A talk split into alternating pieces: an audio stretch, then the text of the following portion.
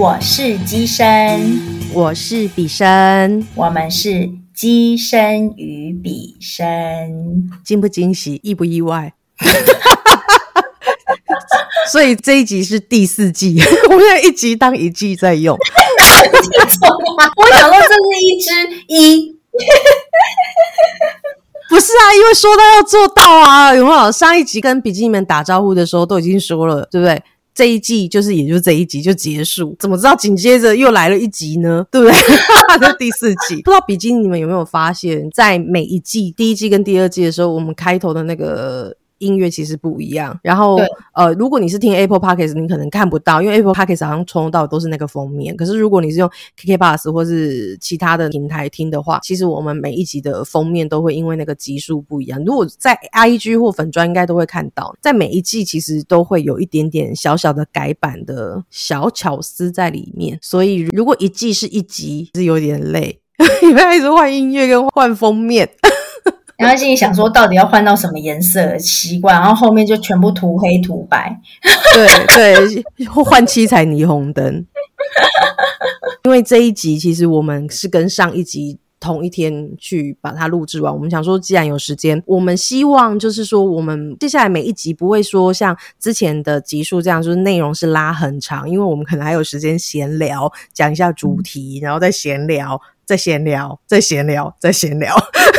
主题就差一点点，就是希望说有多一点集数是可以陪比基尼们，所以如果有时间的话，我们都希望能够多录几集，所以可能以后的集数里面的录音时间就也不会那么长。嗯，没办法，这是一个时间上的取舍。我们上一集跟比基尼们打招呼的时候，都有听到机身最近他有一个很心爱的宠物，他的猫咪登出地球了。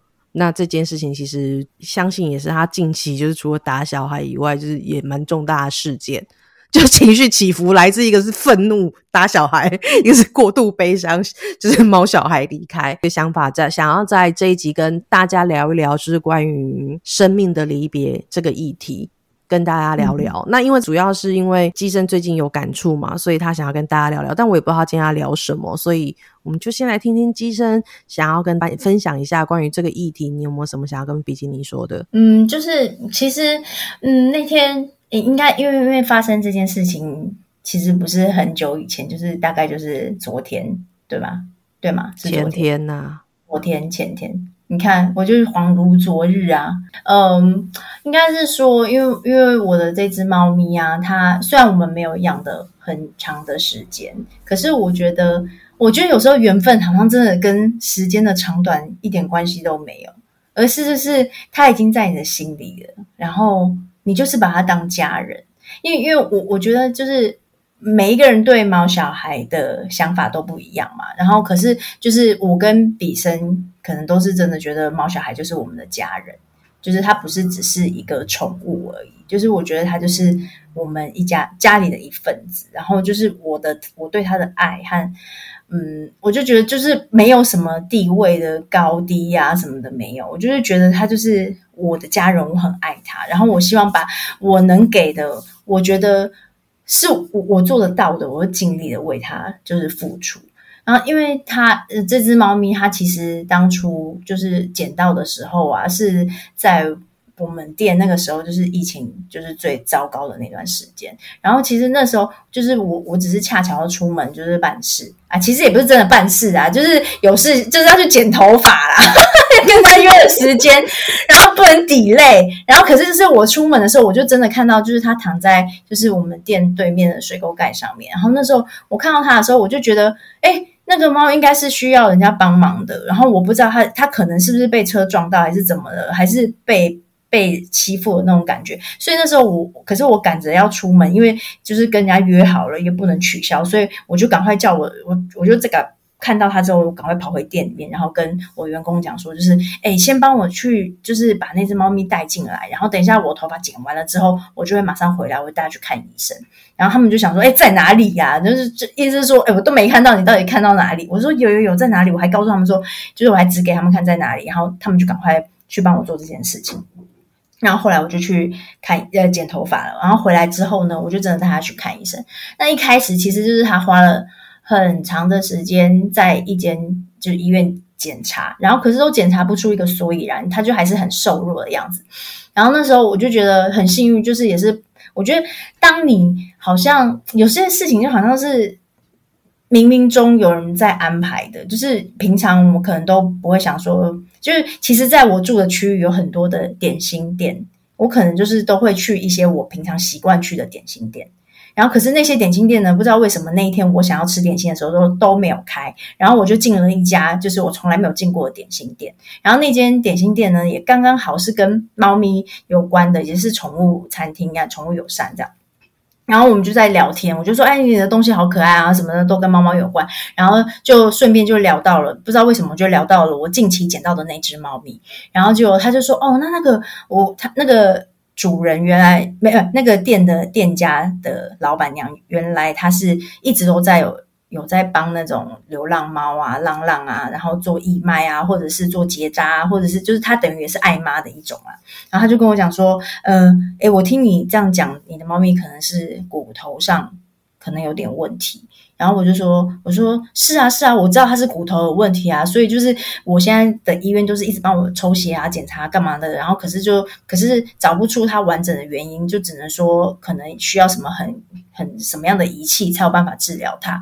然后就那个那个老板娘就跟我讲说：我跟你说，就是猫咪啊跟人其实是一样的。其实我之前真的没有想过这个概念，我就心里想说，就是带他们去宠物医院，应该这个医生应该什么都会治。”然后结果他没有，他就跟我讲说，猫咪其实就是需要分门别类，跟人一样。就是如果你是心脏科，你就去心脏科；如果你是什么呃肝胆肠胃科，你就肝胆肠胃科；如果你是骨科，你就是要去骨科。你就要分门别类的那个医生，他才能够把它治疗到就是最完善的治疗它。我就说，我才知道说，哦，原来有这种，我以为就是每一家动物医院什么都会治。然后结果他就说没有没有没有，那我介绍你就是哪一个骨科是很好的。然后好，我就带着他再跑去那家骨科的给医生看。然后看完了之后呢，才知道说就是原来我捡到这只猫咪，它没有出过车祸，它也没有发生任何意外，它就是天生就是先天性的那种呃骨头就是比较容易就是钙化，所以它就是如如它就是等于就是我看到它的那。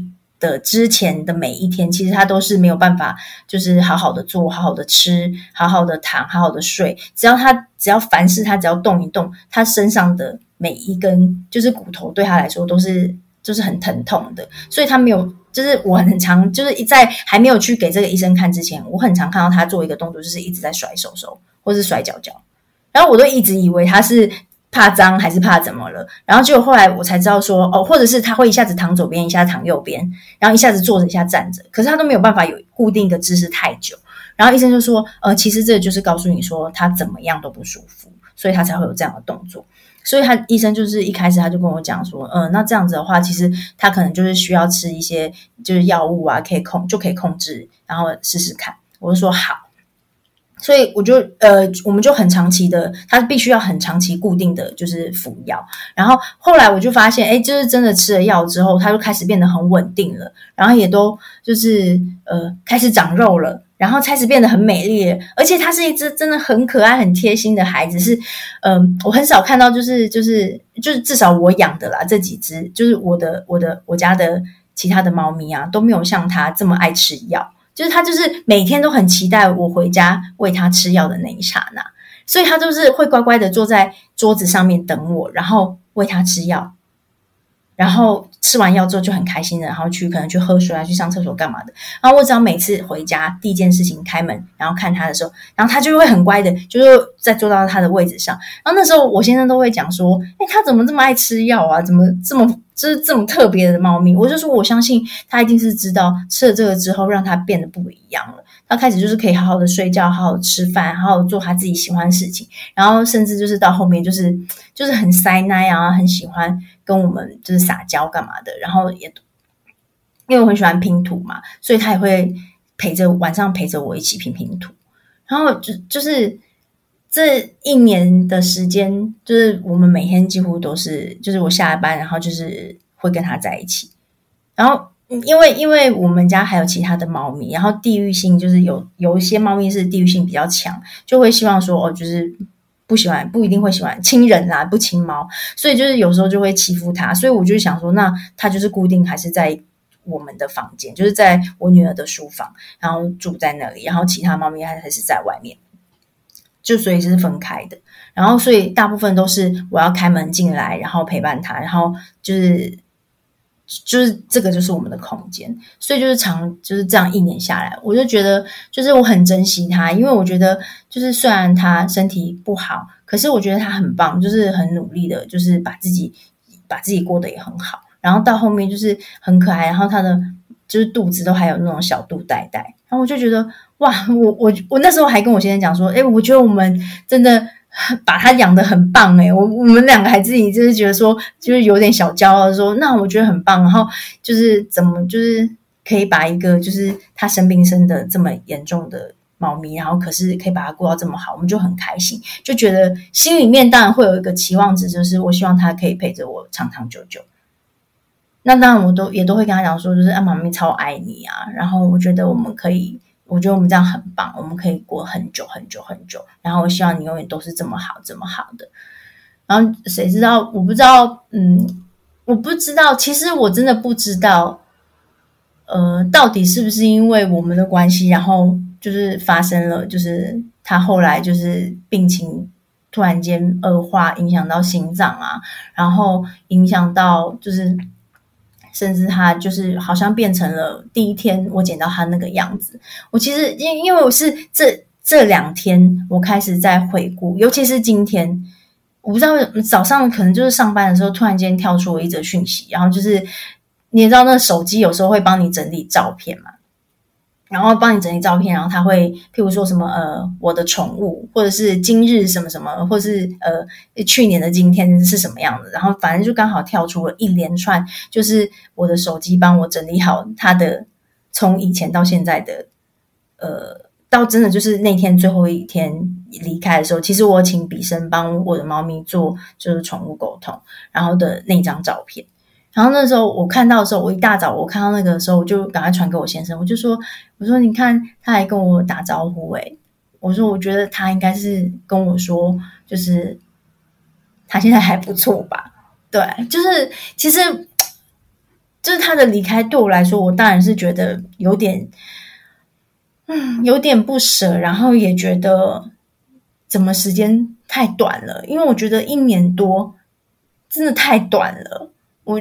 嗯，因为我跟其实我跟比生都养了有养都有一只猫咪是很长寿的，然后我就觉得应该至少至少可以这么至少没有到这么长寿，那至少也可以一半吧。我觉得就是这个一半都还不到日子，然后才短短的这几才短短的这一年，对我来说就是其实好像不够。我觉得我的我给他的爱好像还不够，然后怎么他就离开了？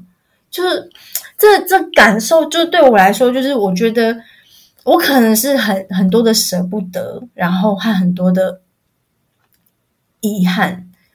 我会觉得，就是当他离开我那一刹那，我其实心里是想着说，我我是不是陪伴他的时间不够多？因为虽然虽然我没有像比生在那个。宠物沟通上面这么这么的，就是精准很厉害。可是其实，在我跟就是自己的孩子相处的模式下的时候，我可能大概会知道说他有什么样的需求，或者是他可能会想要做什么。所以其实有一段时间，就是我跟我们家的人呢，就是很喜欢打一个线上手游。所以那个手游因为要在客厅。的 WiFi 会比较好嘛，所以我几乎都是在客厅打。然后那一阵子啊，就是我我还是一样都会喂他吃药或干嘛的，可是就是减可能减少了去到房间的时间。然后可是有一天我就是感觉他就是他的神情和什么的，就是他有点不太开心，而且他就是会比较常做出想要咬我一下、咬我一下的那个动作。后来我就很认真问他说：“我说你是不是不开心？”然后那种感觉就是，我可以感受得到，他跟我讲说我不开心，真的不开心，因为嗯没有人来陪我。就是嗯，不管是妈妈还是爸爸还是姐姐，就是可能就是只是拿个东西摸摸我就离开了，可是已经没有像以前这么长的坐在我的旁边。然后我就发现哦，是是我疏忽了。然后那时候我就我就真的后来我就没有没有打手游，我 手游我就是放在外面，然后那个时间点我就是还是会进来陪他，然后陪他看电视，就是我在房间看电视啊，然后他坐在旁边，然后他的情绪就变得比较稳定。然后我也跟我的大女儿讲说，哎，你平常都会在里面写功课，我说你回来的话，你可能还是去里面写功课。然后我觉得他会希望我们就是多花一点点时间陪伴他，因为我们把门关上之后，他就真的只有自己一个猫咪在里面。然后我女儿就也因为这样子，然后就说好好好，所以后来我们又回到了原本的模式，然后我就发现她就变得更稳，很稳定。所以我就知道，就是大概在这个时候，我会知道她的心里面想要的是什么。就虽然平常好像就是没有办法很精准的知道每一样，可是至少我可以知道她的感觉。所以我就只是觉得说，在她离开的那一个刹那的时候。我我会觉得，我我好像好像还还有很多东西我都还不知道，我都还来不及知道，然后他就他就突然间离开了。可能对我来说，就是我真的是很很舍不得吧。我就觉得怎么时间这么短啊？就就这样，我就只是觉得怎么会怎么会就是他。就这样子离，就突然间就这样走了。然后离开的那个当下的时候，其实，嗯，到一直到其实我带他去火化，然后到回来，其实因为因为他从发病到离开，就是真的是短短一个礼拜的时间。一开始我真的也觉得说，我可能可能这只是生病一下子而已，可能他都还会好吧，可能。可能吧，我其实都不想要去面对他有可能会离开，因为其实中间有一些过程，就可能我先生他会说：“哎，他这样子是不是要不行了？”我都会还会跟我讲说：“你可不可以积极，就是开，就是你不要这样子想，好不好？”我说：“不是，他只是只是身体很不舒服。”然后我都会跟我先生说：“你不要说这种话。”然后，可是那时候他可能就说：“我不是，我当然不是想要他离开，我只是觉得他表现的好像没有什么斗志。”然后他还就我先生就还讲出了一个很荒唐的话，他跟我讲说：“妈妈，我觉得他没有什么斗志了，我觉得放那个黑猫进来吧，因为我们家有养另外一只黑猫，就是地域性比较强的那个，平常会跟他就是吵架的。”就有两次，可能他们有对上，然后就是不小心让他们有有对上这样，然后吵架。他就说：“妈，我们就妈妈，我们就放他进来，然后让他感受一下什么叫做生命的斗志。”然后那时候我就想说，要让他多点求生的意志。我就想说：“你饶过，你饶了他吧，你到底为什么要这么做？”然后可是我先生就很认真的跟我讲说：“我是认真的，我跟你讲，我真的让他有一点。”想要存活下去的意志，我就说你不要真的不要跟我开玩笑。我说他真的承受不了。然后所以那时候我还跟比生讲说，就是哎，我先生有这种想法的时候，就是哎，你还你那时候你还跟我讲说，没有男生就是这么想嘛，对不对？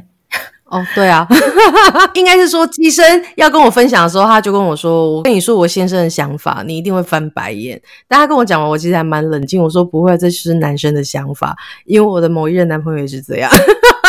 所以我是说，我习惯了。对，那时候我真的就觉得说，你为什么要这样？他想，然后，而且你知道，那天晚上我回家，就是他还都还活着的那一个当下，我先生还跟我讲说：“妈妈，我是认真的，你觉得现在要不要放？”我说：“没有，我今天早上我才跟比生讲过，说你讲这个想法的时候，他就说，就是你们男生才会有这种奇怪的想法。”我在马当然后面有点夸张严重，是我讲的。然后我就说，奇怪的想法是我讲的，我就是说，就是就是说，你这种男生才会有这种想法，你可不可以就是柔和一点？他就。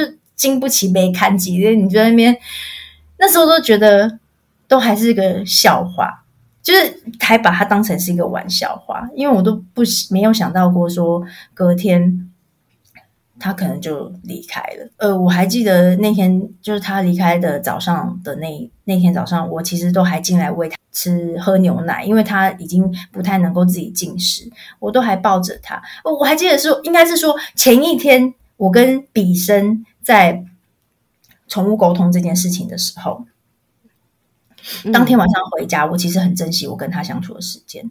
我就我现在都就是在他生病的后期，就是这一段时间，我其实几乎都让他睡我的房间，即便他可能不小心在我的床上尿尿，或者在我女儿床上尿尿，我们都没关系，我们都没有人跟他生气，我们就赶快把它换掉，然后再刷刷都 OK，然后可是我们还是会让它放在我们房间，因为我都会发现它喝完了水，就是出去外面上个厕所喝水，它都还是想往我房间走。我知我就知道它其实是很希望这段时间是我们陪伴他身边。也许我有时候心里想的是，他想要我们陪伴他身边，可是我现在仔细想想，我都觉得是他其实是想陪陪多陪我一点点。而不是想要我陪他多一点，就是我现在回想起来，他的那些举动，其实是他在为我着想，而不是我在为他着想。那我就会更觉得，更觉得，那为什么为什么就这样离开了？就那天，其实我很珍惜那个晚上，我陪他的那一天，是我其实也看到他的。身体的状态是撑起最后的力气，然后爬到我的旁边。因为其实，在我的床上，然后我都跟他讲说不要动，因为我知道他就是躺好了一个姿势之后就是好好的。那可能我可能在房间还会看个书啊，我还是在旁边。然后，可是他想要再靠我更近一点点，我就会看到他从就是稍微远远的地方，然后再往我这边爬一点。然后我就会把他在我我看到他在爬的时候，我就会把他搬过来嘛。我就说哦，你想要靠近我一点点，对不对？然后他就会靠近我。然后他就他就真的会，就是就是真的是躺在我的腿的旁边，然后靠着我，然后我就我就会觉得，哦，好，就是那时候我都觉得，哇，好乖哦，就好萌哦，就那时候心里的想法都很单纯，就说，哇，他说好可爱，就是这样子，好可爱。可是这都是事后才想到，觉得他那样子其实是，我觉得他自己可能知道，他明天可能要跟我说再见，或是什么时候要跟我说再见。的最后对我的温柔吧，然后再回到就是他要离开的那个早上，就是我喂完他吃东西的时候，我还跟他讲说：“妈咪中午的时候休息一定会回来哦，然后再再喂你吃饭呢，然后或者是再喂你吃药，或者说你你你要等我，我还这样跟他讲说你要等我，你要回我会回来哦，我就去上班了。然后那天就是不管是做饮料啊，或是做。就是送餐啊，什么时候我一直掉东西？就是那个早上我一直在掉东西。我那时候还心里在想说我在干嘛？可是我每掉一样东西的时候，我心里面就会有一种不会吧？你要等我，我都还是跟他，我心里面都还想说，就是我猫咪要等我。然后一直到了中午过了餐期，稍微缓一点点的时候，我就突然间接到我妈妈电话，因为我就看到我妈打电打我的手机给我，我就知道。可能有什么事？我一接起电话的时候，我妈就是那，毕竟是我的妈妈嘛，所以哭腔当然就会稍微有点严。她就这样，她她她要不行了。然后我就说，我那时候还，我那时候其实，在店里的时候，我很冷静，我就跟她讲说，呃，你确定吗？然后她就说，对，她又不行。她她就说，她觉得，而且没有，其实我妈不是说她不行，她是说她已经走了。然后我就因为你你也知道，哎，我们之前有没有跟比基尼分享过？就是我的。上一只我妈妈养的猫离开的事情啊，好像没有，对不对？反正就是一个也是很好笑的，有点不确定，对，那个我有点忘记，反正就有点乌龙。反正那时候就是，反正就也类似的情况发生，就是其实那只猫还没有离开，所以那时候就是他跟我讲那件事情的时候，我还我真的有马上回去问我妈说：“你确定吗？还是他是不是在睡觉？”然后我妈说：“我跟你说，他是真的。”他他我妈就跟我讲说他的姿势，然后大概躺在哪里，我就说好。然后我说我现在马上回去，那时候我才心里面很急，然后我就赶快回到家。回到家的时候，我真的就是就是看到他，就是我妈妈已经把他先放在一个就是他的垫软垫上面，然后还有已经盖着小被子。然后那时候其实他身上都还有温度，然后我就觉得，我就说，而且都还是软软的，所以我觉得他可能真的是最后一口气吧。然后我就跟他讲说。我其实我还是看着他，我还是有跟他讲说，你可不可以再等等，再等等，因为爸比还没有回来，姐姐还没有回来，他们都还没有回来，因为因为就是我们家每一个人真的都很爱他，都很喜欢他，然后都很陪伴，都很常陪伴他。而且其实因为他是三花嘛，以前我们从来都没有看上过三花，就是没有真正的看到过或是拥有过三花，所以我们是真的拥有他的那一那一个。时候开始，我们等于就是新感受到了一个不同花色的猫咪，它有多么的可爱。然后我们就觉得说，三花就是超美的，真的就是没有想过说三花其实真的很美很美，并不是就是没，并不是脏兮兮之类的。然后就那个时候，就是我就跟他讲说，你可不可以等等？你可不可以再等一下，再等一下？然后因为我妈妈就可能就是那时候，我其实马上就打电话给笔生，我就会说，就是你觉得我要不要做些什么治疗或干嘛的？然后要打给医生啊什么的。可是刚好都是在休息时间，反正就是最后，呃，我有尝试着想要帮他做，你那你也知道，就是有时候你知道。那个 T 塔可真的不能看太多，因为看到人家急救自己的猫咪会活起来的时候，你的内心内心会觉得说是不是按个两下它就会活？所以我那时候也是尝试着想要做这件事情，因为你知道我老公晚上就有问我说，你有没有尝试着想要做那个影片里面那个动作？我说我说我有，可是你知道人家那个猫超小的，然后这个猫我们家猫其实已经不是小猫是大猫。我说其实我按个两下的时候，我妈妈有看到，她就说你不要这样。我说你就让它好好，你让它好好的，让它好好的舒服的。离开，所以我就我就赶快停止了我的动作，我就跟他说对不起，然后我就说，就是我没有想要伤害你，然后如果你真的现在选择要离开，那你就离开吧。然后我就我说没关系，我说可是我还是在你旁边，然后我很爱你。那个当下我真的觉得就是我有点真的很希望他可以，是不是只是昏倒了，或者是不是真的只是睡着了？他应该还会再起来吧，然后可是就是他真的就没有就没有再起来了，所以后续我们就是在做一些就是帮他就是安排后事的这些工作，然后到昨呃前天我真正送他去到那个火化的地方的时候，因为我我们是哦昨这是昨天了是。昨天，昨天我们去送他去火化的时候，就是其实，在车就是坐在车子上，因为我们就小孩子也都想要参与，所以我们就一起去。我坐在前座的时候，我其实是我突然间受不了，我就大哭。大哭的原因是因为这个车子上个礼拜我们才带他出去玩，才想要让他感受一下外面太阳。可以让骨头好一点的那个感觉，那个时候他还都还是活生生的在我的旁边跑来跑去，就是前面后前座后座这样走啊，然后坐在我的腿上，然后可是我今天带的居然是已经是凉凉冰冰冷冷的他，所以那个心境就是有点太短了。我就觉得那个，所以我觉得我先生其实可能知道我哭的点是在哪里，就是为什么会大哭啊，干嘛之类的。就是我没有办法想象，就是那个时候，就是上，就是有一种感觉，就是我上一秒还好好的，到底为什么这一秒他会变成这个样子？然后一直到火化结束，然后回来，今天。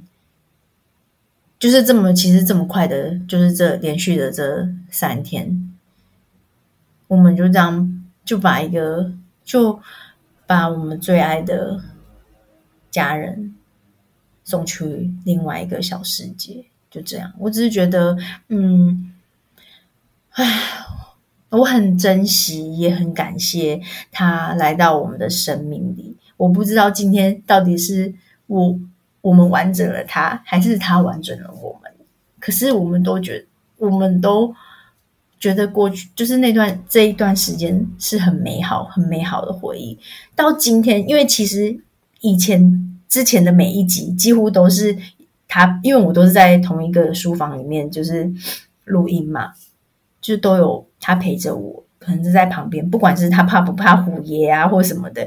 可是总就是我们两个在这个空间。我觉得就不孤单，就是还有人陪着我。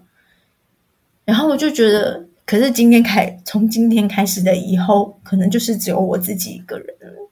就这样。呃，首先我想要先说，医生在分享这个过程中，至少在我这边声音听起来，其实干扰音蛮多的。真的？那。因为我们这两集其实都只是闲聊，所以呃，我们已经有点自知之明，所以其实我们也不会去聊太过不可以的话题。那因为这两集也就比较是偏闲聊，嗯跟宗教比较没有那么的相关，所以嗯如果到时候我们在修片的时候，它真的干扰音比较多，可能对于比基尼们听觉上来说，会觉得好像哎怎么这么多听不清楚，或者是好像音质没有太好，但我们还是会选择把它保留下来，因为我相信这个就是这个猫咪它用它的方式跟你说，或许我的身体现在不在，但你要知道这一次的录音我还是有陪在你身边。所以如果如果你们都有听到干扰音，希望大家可以在我们的这个说明之下，我们一起去感受一个关于。爱之间，不管你有没有养宠物，对于动物的定义跟感受是什么？但我觉得爱这件事情，它是没有分物种，也没有分类别，也没有分任何的什么国度、政治等等都没有，就是单纯的去感受说。哦，原来爱有时候就很像我们会看到我们的生活里面是一样，就我们都会觉得爱就是应该要很美好啊，爱应该很享受、很纯粹。当然，爱也有这个部分，可是很多时候爱它是为了要成就我们，让我们更成长的时候，爱有时候它也会变成是一个磨练或者是阻碍的爱，让你在这个淬炼里面去更成长，然后你去更靠近关于爱这件事情，就很像这个干扰音一样，可能听的都不舒服，但它其实可能是一个很棒的转化。面对死别这件事情，是从来没有人是可以很超然的去看待这件事情。老实说，这件事情对我来讲也有一点错愕跟蛮突然的，因为我们前一天在跟这个猫咪沟通的时候，其实它的。求生意志是很强的，刚好我们今天录音的时间其实离他过世也才两三天，所以他的灵魂才刚离开身体，就很像我们要去办一些前程跟走一些程序，所以我现在也没有办法去跟他的灵魂去做连接。后续有一些状况是，诶，我隐约有收到一些讯息，可是这个都还未经跟这个猫咪本人确认，但我还是有把我当时收到的一些讯息去跟。机身做分享，哎，那这是我可以讲的吗？可以呀，可以，我觉得 OK 啊。对，好，我们不要讲过程太多东西。第一个就是我有先请问大地，大地当时也只是跟我说一句，说你去看农民历你就知道，因为我就是一个都没有在过农民历日子的人，我就想说什么东西啊，所以看了以后我就发现说，哎。那天是立冬，天色对。那因为节气的部分，有时候确实对于身体比较弱的生命，不要说只只有动物，其实人也是，就是在节气上面，有时候它刚好真的就是一个关卡。大部分这种节气，有时候直接最冲击的，除了是你本身身体最弱的器官以外，其实最容易受到这种冲击，其实可能就是你的心脏。那可能刚好就是猫咪它。它比较弱的也是这个，但一切这个都是我现在推敲，因为我从大地这边我收到就是只有去看农民力，然后因为猫咪现在也还在走它的过程，所以我们也没有办法，也不去打扰它，所以我也没有办法从它这边去验证说，所以你当时是一个什么样的状态？这可能是以后如果有机会，就是当它比较 OK，我们可以跟它连接到的时候，有一个更完整的内容的时候，我们也在找机会再把后续跟。比基尼们分享，我们从以前就一直在想说，为什么这个猫咪地方这边这么多，店家这么大，它为什么就会刚好躺在机身的店门口，然后让它是看到的？到底是一个什么样的缘分？那一天我们在宠物沟通的时候，因为机身从来不去问这个问题嘛，啊，他不问，我们也是要尊重主人，所以他不问，我们也不好说什么。但因为那天在沟通的时候，他有一瞬间，他有让我知道说，为什么沿路这么多店家，他就是走到这边来。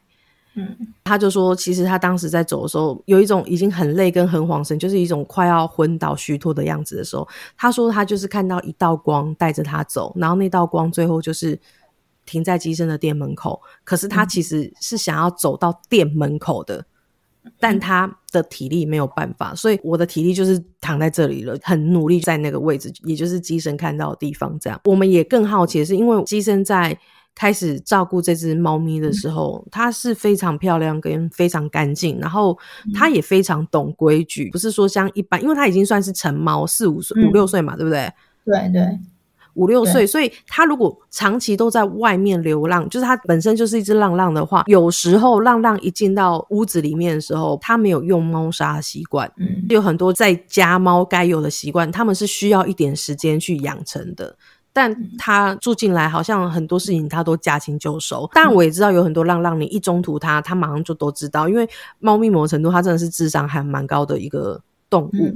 那我们只是觉得，从它的一些规矩啊、行为举止里面，真的很难看出他以前是就是从出生到寄生 家里之前是浪浪。那因为我在后续就是他走的时候，我收到那个讯息是，他其实以前在寄生收养他之前。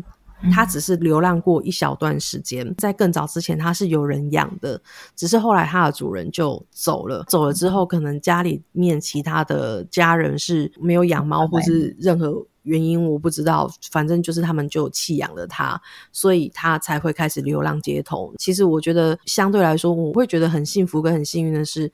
他可能流浪没有太久时间，然后他就来到机身的身边，先告诉了我他曾经在地球的一个经历。之后，后续收到讯息，因为当时他的主人走了嘛，所以某一个缘分是他可以有一个选择，是他要继续留下来，还是要跟着他的以前的主人走。我当时在跟机生讲这个时候，哎呦，正在大哭的时候，他是有一点没有办法接受这个答案。哦，我们活着也很好啊，难道我们不好吗？只能说，有时候不一定是说你们不够好，所以他选择了以前的主人。我跟机身分享，因为有时候他缘分就是这样子，就是在我们看不到的维度，或者是在我们没有体验过的生命故事里面，总是发生着很多我们不知道的一些缘分。哦，它原来是这样架构的，原来它是这样子缔结出来的，原来它是这样子。这个缘分就消失了。我就说很多真的不是我们人所能想。公主昏倒了，王子亲了她，然后 公主醒了，然后就从此就会过着幸福快乐的日子。对，有有时候事情真的不是像我们想的那么的简单。那或许他们有更深的缘分，是他们必须要一起去做什么。所以从来都不是因为。啊，我够不够好？所以你要不要我的问题，有时候真的就是一个缘分。因为我们会讲说，如果我养我的宠物，它是我唯一的宠物，也是它唯一的世界的时候，那个紧密度是非常非常紧的时候，或许在它的主人走的时候，它也已经就想要跟着它走。但是问题是，它的主人那时候也在走流程，在走它的程序，所以当时如果它跟着它走的时候，两个灵魂或许是找不到彼此的，终究是他们是还有缘分要继续下去的时候，就要有人。去协助把这个生命好好的是保存在，让它是还能够有那个时间可以去等待，然后等到它的主人的灵魂是有能力来接它的时候，它才能够跟他进到下一步。我就说，你就是这个中间接应的人，这一年交由你照顾了，可是时间到了。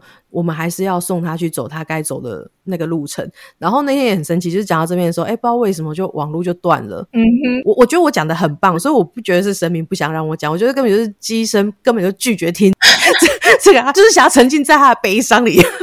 对呀，断线没多久，他也是在打来这样。在我自己的身份跟我们很多朋友都有很爱动物的人里面，尤其是有在听的比基尼，你有中途过动物，你有送出去过，然后他们可能最后。结局都不是很开心，或者说，我觉得很多生命不如我们预期的结果的时候，其实我们都有很多的难过、悲伤跟痛苦在心里面。不只是动物，你生命中你所有在乎的生命，甚至是人，你的家人、你的朋友，你觉得他啊，最后怎么会是这样离开的？他怎么这么快就离开了？为什么我们在一起的时间没有那么久？其实我觉得我们都会会有那一个那个遗憾，跟为什么。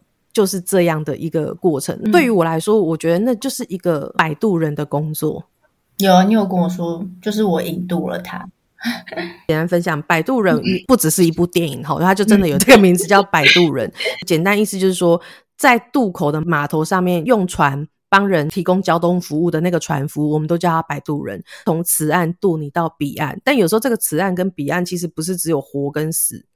比如说，你的爸妈把你养大了。然后把你嫁给一个好人家，爸妈其实就是在你找到好人家之前摆渡你的那个船夫。嗯哼，所以很多时候此岸跟彼岸其实不是只有生跟死，其实这个工作真的要很勇敢的人才能做。有时候我们都觉得不勇敢，可是很多时候都是在我们自己。不知道的时候，我们承接了这个身份。其实每一个人都是摆渡人。有时候我们在生命里面有扮演各种不同角色的时候，摆渡人身份也就更多重。所以机身他也一直在扮演的不只是这个猫咪的摆渡人。当他是机身的时候，我们不是也摆渡着不知道该怎么办的信徒？然后我们借由神明的协助，把他摆渡，希望他到一个更好的彼岸去。那有时候我们也会担心说，虽然我觉得我们船划的还不错。但你怎么知道他会不会中间自己跳河呢？你知道你也会有遗憾，为什么生命已经告诉你怎么做，你不愿意去做，然后有一个这样的结果的时候，我们也都会有遗憾，嗯哼，或者是奇怪来问生命就可以的事情，你为什么不问？就是好像坚持自己在那边绕远路、走死胡同，都会有这样子的一个情绪跟感受在里面。我觉得这就是一个人生的过程，真的有时候不是你好跟不好的问题，但它就是时间到了，它必须要去下一段缘分。就跟机生分享一个，就我之前沟通一个个案，女主人她来跟我沟通的时候，家里有三只猫，一只狗，猫哥哥跟狗姐姐，他们两个感情非常好。狗姐姐她跟我沟通的时候，她年纪已经有点大，然后身体都都有病痛，然后甚至有一只眼睛是有看不见。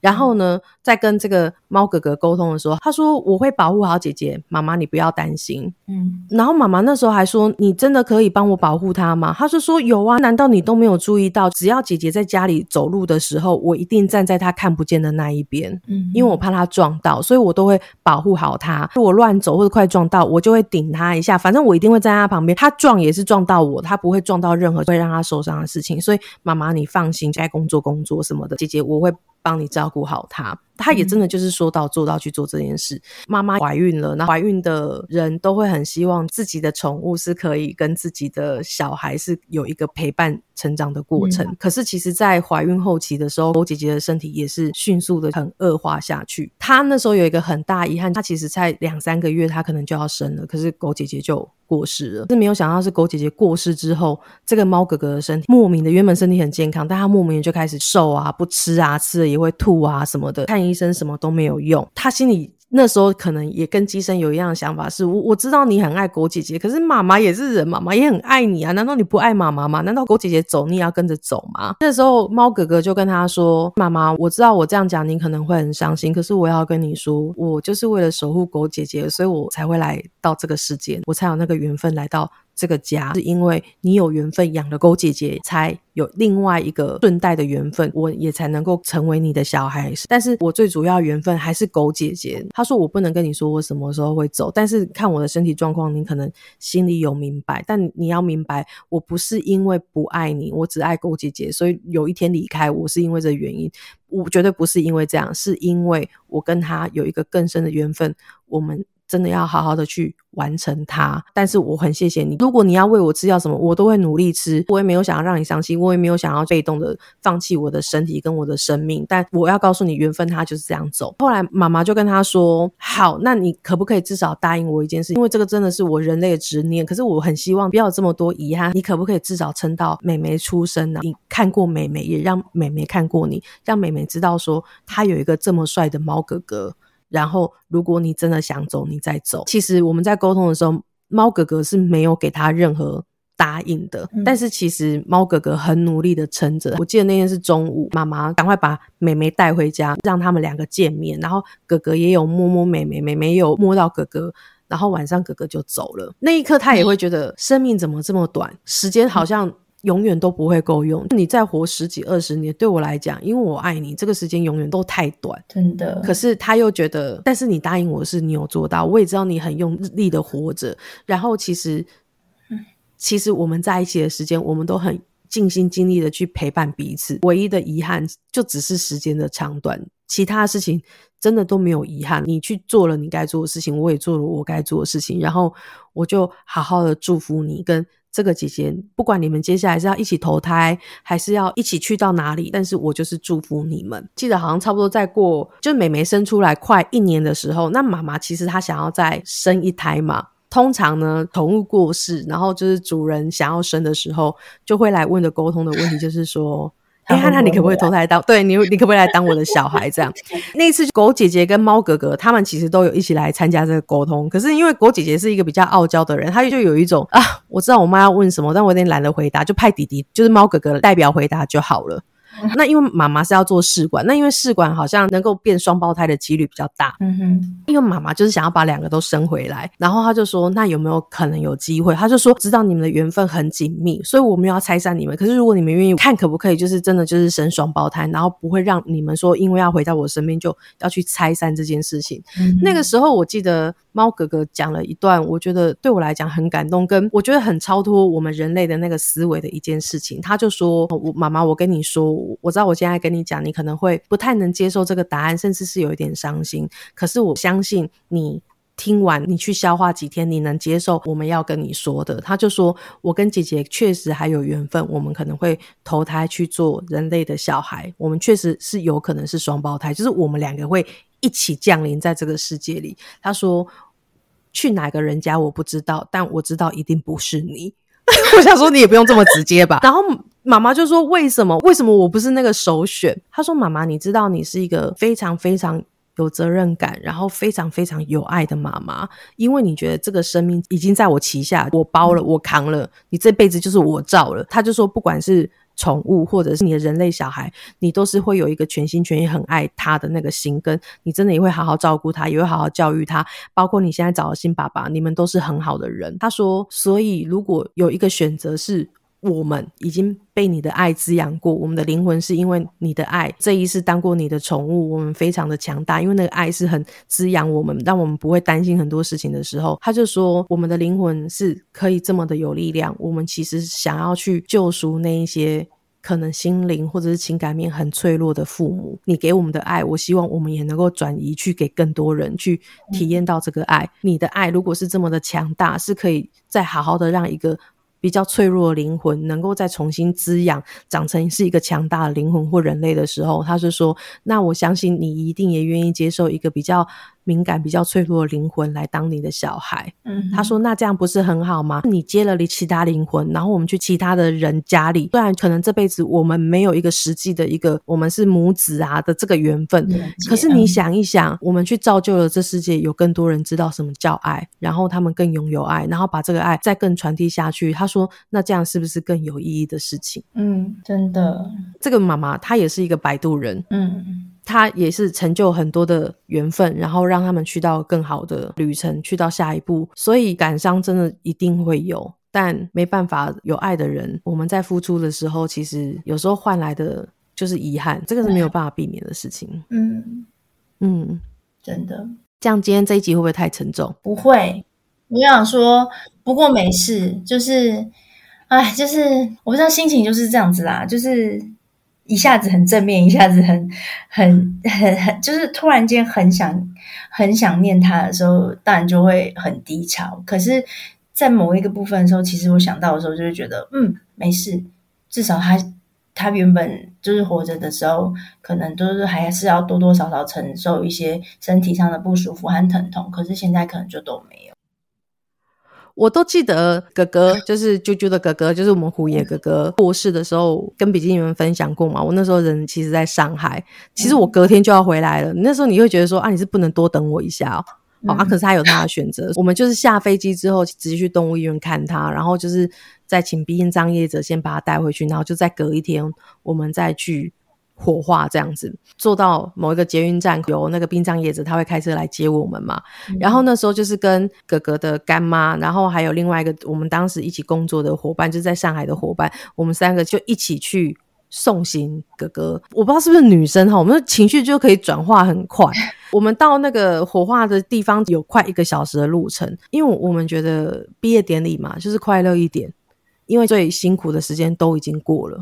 嗯。对，所以我们沿路是嘻嘻哈哈的，讲的很开心。我还记得那时候来接我们的那个司机大哥问我们说：“哦，啊，主人，等一下自己在那边跟你们集合嘛。”然后我们三个就互开一眼，我就说：“我我是主人。”他也不好意思说什么，可是你从后照镜看他表情，就想说。哦，啊，你怎么笑这么开心？可以滑一下。对，说哦，阿丽金佳颖，你你要戏啊，你来秋高叫华一这样。到那边的时候，真正进入火化之前，还是会让你有一个最后道别的仪式。嗯，所以当我们在摸着他的身体，在跟他说再见的时候，大家不是哭的跟什么一样？真的，你知道那个真的真的，女人就是一个神经病，你知道吗？我说真的，最辛苦的时间就都已经过了。就是不管是你在照顾他，或者是他最后要倒数的时间，你在那边忐忑说他到底要走了没？还是你拜托你留下来？可是又觉得哦，你你的身体这样好辛苦。如果你走了，你会比较舒服。你有很多的东西在拉扯。这边也想要跟不管你是养宠物，或者是说你是有家人，或者是反正就是你。正在陪伴一些生命的一个倒数的时间，或者是说你刚过这个时间，或者说曾经在这个世界上，你会有一丝愧疚，是我很爱他，最后离开的这个生命，你们曾经有很深的缔结，然后你会觉得为什么他走的时候，我有松一口气的感觉？我觉得我好像很不应该。好像我觉得我照顾他很累，或者是好像我我想要赶快结束这个痛苦的照顾的日子，然后巴不得你赶快走。有的人他会想要把这个自责是放到这个位置上去。如果是有比基尼听到这个部分，我要跟你们说，绝对不是。绝对不是第一个猫走的时候，它那时候它生病长达两年，我们每天就是真的要打针干嘛的时候，他走的隔一天早上我睡到自然醒的时候，老实说我是真的很久没有睡这么饱啊。你可是你眼睛一张开的时候，你眼泪就是自己掉下来，你的身体是真的有觉得啊，再也不用过这种日子。可是绝对不是因为它让你受苦，某个程度是你有另外一个声音也是在跟他说，你也不用再受苦了。嗯，千万不要有一种。啊，我觉得网上松一口气是一件很不对的事情，是不是？我其实早就希望他离开，都不要用这种想法去捆绑自己。悲伤是很值得、理所当然的一件事情。嗯，对，我觉得关于生死的议题，是真的有很多是可以再更深入，或者是更更好好的去聊的一件事情。一一定只是说你一定怎样是对，怎样是错。但是你只要知道，我每当想起他的时候，我是祝福他的，我是爱他的，然后我希望他是好好的。那你就知道这份爱它是在的，不需要有遗憾。很多事情其实都在我们自己不知道跟我们看不到的地方，我们都有做了一些选择。对，嗯，唉，希望大家都可以好好珍惜彼此和现在身身边有的拥有的。对，你知道我我先生回来啊，他就一直跟我讲说，嗯，我们家里还有另外两只猫咪哦，然后他们现在也都很需要我们陪伴他们，我们应该要。用更多的，就是更珍惜跟他们在一起的时光。哦，我现在现在突然间跟那个黑猫，现在就是他儿子啦，好不好？多热恋期啊！你要看下个礼拜是怎么样？下下礼拜啊，我打电动，你们一直吵。就是他，要不要？要不然没有，要不然就是晚上，因为因为你知道，我们黑猫都会晚上很会该嘛。因为我们家的黑猫很搞笑，就是它会，如果家里谁不给它什么东西，或者是它别送了，它就会出去外面倒。就是他会去那个阳台，然后鬼吼鬼叫，然后他爸就会在那边说：“你叫什么啦？吵死了！给我进来啦！”然后干嘛？然后我跟你讲，这一拜都没有出现这个声音哦，因为目前还在恩爱期。我爱他，他是我儿子。你看他叫起来，对，还在热恋期。他真的是充满了活力。他现在会这样跟我讲，我说什么啦？哎，说到那个庆祝这件事情啊，你知道吗？你就跟我讲说要去吃一顿大餐嘛。我告诉你，我们家有多荒唐，就是我们就说好，我们今天终于送完阿卷，呃，就是送完我们家猫咪了嘛，它它名字叫阿卷，嗯，然后我就说好，那我们等下就去吃大餐吧。然后爸爸就很期待，想说哇，我们一定等下就可以去吃什么好料的，然后不管是什么牛排什么，管他的，就心里面这么想。结果我们家三个小孩有一起去嘛，哈，你知道吗？孩子心目中的大餐是什么？炸鸡、薯条。